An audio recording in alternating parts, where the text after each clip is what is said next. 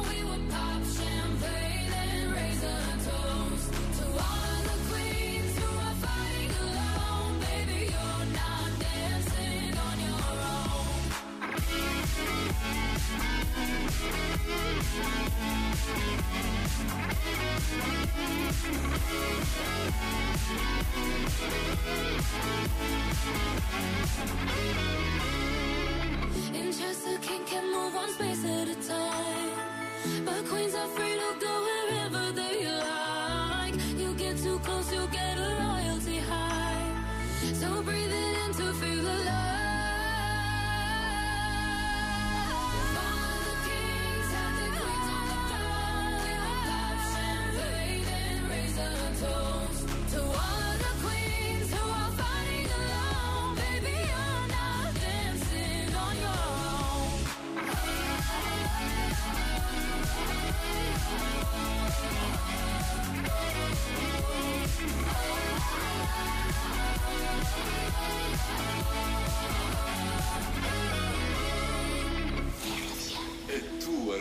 Hey, I'm Zoe Wees. Só grandes músicas.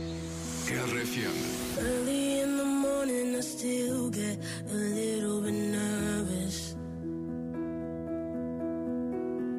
Fighting my anxiety constantly, I try to control it.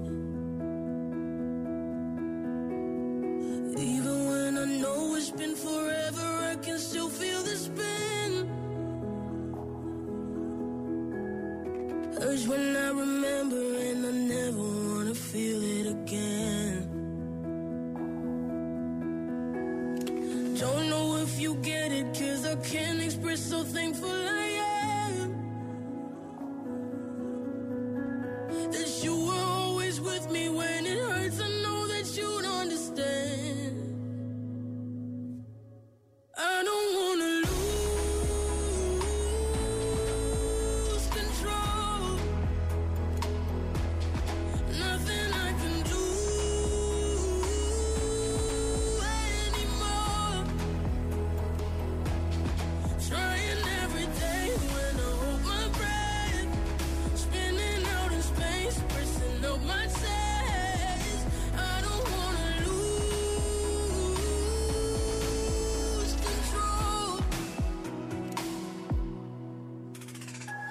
Sometimes I still think it's coming, but I know it's not.